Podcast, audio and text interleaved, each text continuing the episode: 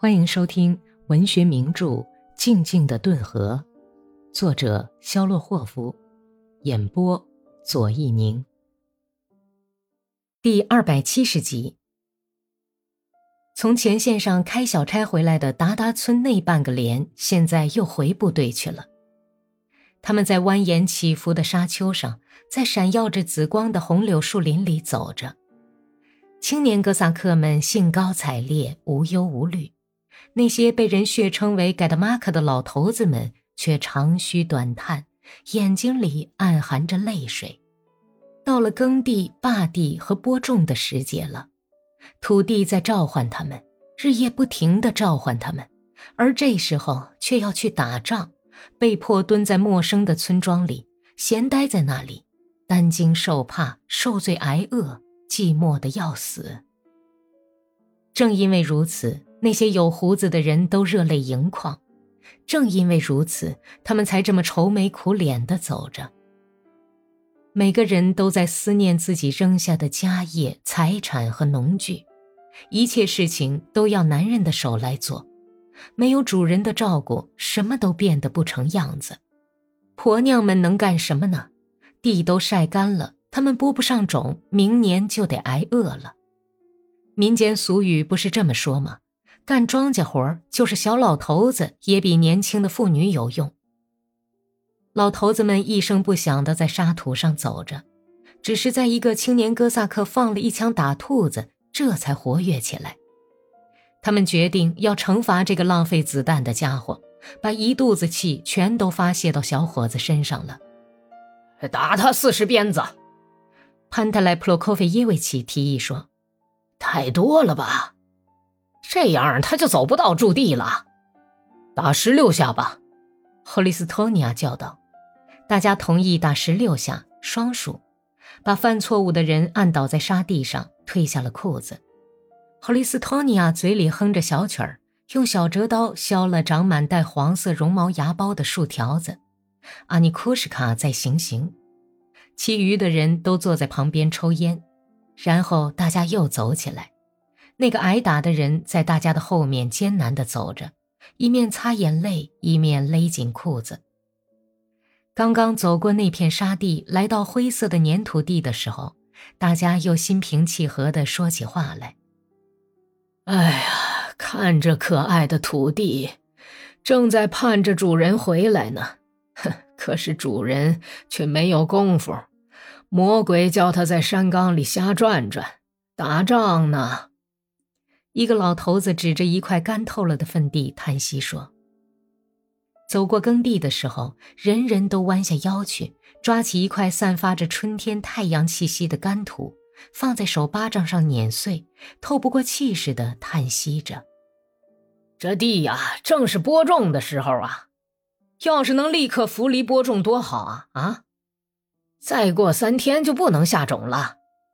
我们那边河那边还嫌早一点。”是啊，还早呢。瞧啊，顿河两岸的沟崖上还有雪呢。后来大家停下来休息，吃午饭。潘泰莱普洛科菲耶维奇请那个挨打的小伙子吃挤奶渣，他把挤奶渣装在布袋里，拴在步枪筒上，一路上从袋子里往外滴的水。阿尼库什卡笑哈哈地对他说：“ 普洛科菲奇，顺着这条尸印就能找着你。”看你后头留下的那条尸印，就像公牛走过以后留下的尿印子。潘太来一面请小伙子吃，一面很郑重地说：“傻小子，你可不能怨恨老头子们呐。是啊，抽了你一顿，可那算得了什么？不经一事不长一智嘛。潘特莱爷爷，要是把你抽一顿，你就不会唱这个调了。小伙子。”我挨过的抽可比这狠多了，啊，还要狠得多。是啊，狠得多，这是明摆着的嘛。古时候抽起来可没这么轻，过去也抽，当然也抽。小伙子，有一回我老子用车辕木朝我背上打，就这么打，可我还是长大成人了。真是用车辕木打吗？我说用车原木，那就是用车原木。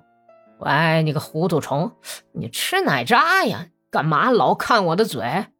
瞧你他妈的，勺子把都没有了，大概是折断了吧？混蛋，今儿个把你这狗崽子抽的还是太轻。吃过午饭以后，大家决定在舒服的像葡萄酒一样醉人的春日艳阳里打个盹儿。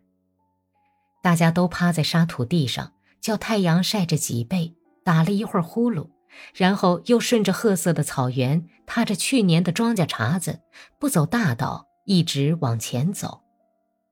他们穿着短上衣、军大衣、粗呢农民上衣和光面短皮袄，有的穿靴子，有的穿鞋，裤筒掖在白袜筒里，有的人脚上什么也没有穿，干粮袋在刺刀上摇晃。这些又回连队里来的逃兵，简直没有一点威武劲儿，就连在蓝天上叫够了的云雀，都大模大样的落在这半连人经过的附近草地上。格里高里买了后夫进村，没有遇到一个哥萨克。第二天早晨，他扶着小米沙特卡骑上马，叫他赶到顿河边上去印水，自己和娜塔莉亚一同去探望格里沙卡爷爷和岳母。路基尼奇娜流着眼泪迎接女婿。哎呀，格里神卡，好孩子！自从我们的米伦格里格里耶维奇，哦，愿他在天之灵安息。米伦去世以后，我们家就全完了。哎呀，家里谁还能去种地呀？种子堆满了仓，可是没有人去种。我的亲人呢？我们成了孤儿寡母，我们什么用也没有了。谁都把我们看作陌生人、多余的人。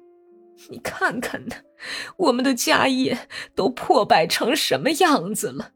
什么都无人照管。家业的确是眼看着在破败，牛撞坏撞倒了牲口院里的篱笆。有些地方柱子都倒了，板棚子的土墙被春水冲坏倒塌了，长院的围棚也都没有了，院子没有人打扫，板棚檐下放着一把生了锈的大镰刀，这里还扔着一台破烂的收割机，到处是荒芜败落的景象。哎呀，一没有当家人，家业很快就全完了。格里高利巡视了科尔舒诺夫家的院落，无动于衷地想。他回到屋里，娜塔莉亚正在和母亲嘁嘁喳喳地说什么，一看见格里高里就不说了，而且还献媚地笑起来。格丽莎，妈妈刚才说要求你啊，你要是能到地里去，也许可以给他们种上几亩呢。妈妈，你们还要种什么呀？你们家的仓房里的小麦还满满的呢。路基尼奇娜双手一拍，说道。哎呀，格里申卡，那土地就叫他那么闲着呀？要知道，我们去世的当家人已经秋耕了三块地了。地有什么要紧呢？就让他先在那儿闲着不行吗？今年要能活下来，咱们就种。哎呀，这怎么行啊？土地就这样荒着呢。等战线从这儿移开，你们再种吧。格里高利想试着说服丈母娘。但是卢基尼奇娜却固执己见，甚至有点生格里高利的气了。最后把哆嗦着的嘴唇一撅，说道：“哼，如果你没有功夫，或许你不愿意帮我们的忙。好了，别说了，我明天去给自家种，也给你们种上两俄亩，这就足够你们吃了。格里莎卡爷爷还活得挺好啊。哎呀，那可太感谢了，恩人呐！”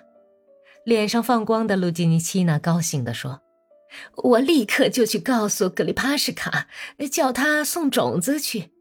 爷爷嘛，上帝一直还不肯接他回去，还活着呢。不过脑子有点不大好使了，整天整夜的光坐在那里念圣经，有时候用教堂用语说呀说呀，简直叫人听不懂。”嗯，你去看看他吧，他在内室里呢。泪珠顺着娜塔莉亚的丰满脸颊淌下来，她眼泪汪汪的笑着说：“ 我刚才上他那儿去了，他说，狠心的小丫头呀，怎么你也不来看看我？亲爱的，我快死了，我一定要为你，为我的孙女祷告祷告上帝。我想入土了，娜塔溜什卡，土地正在召唤我去呢。”是时候了。本集播讲完毕，感谢收听。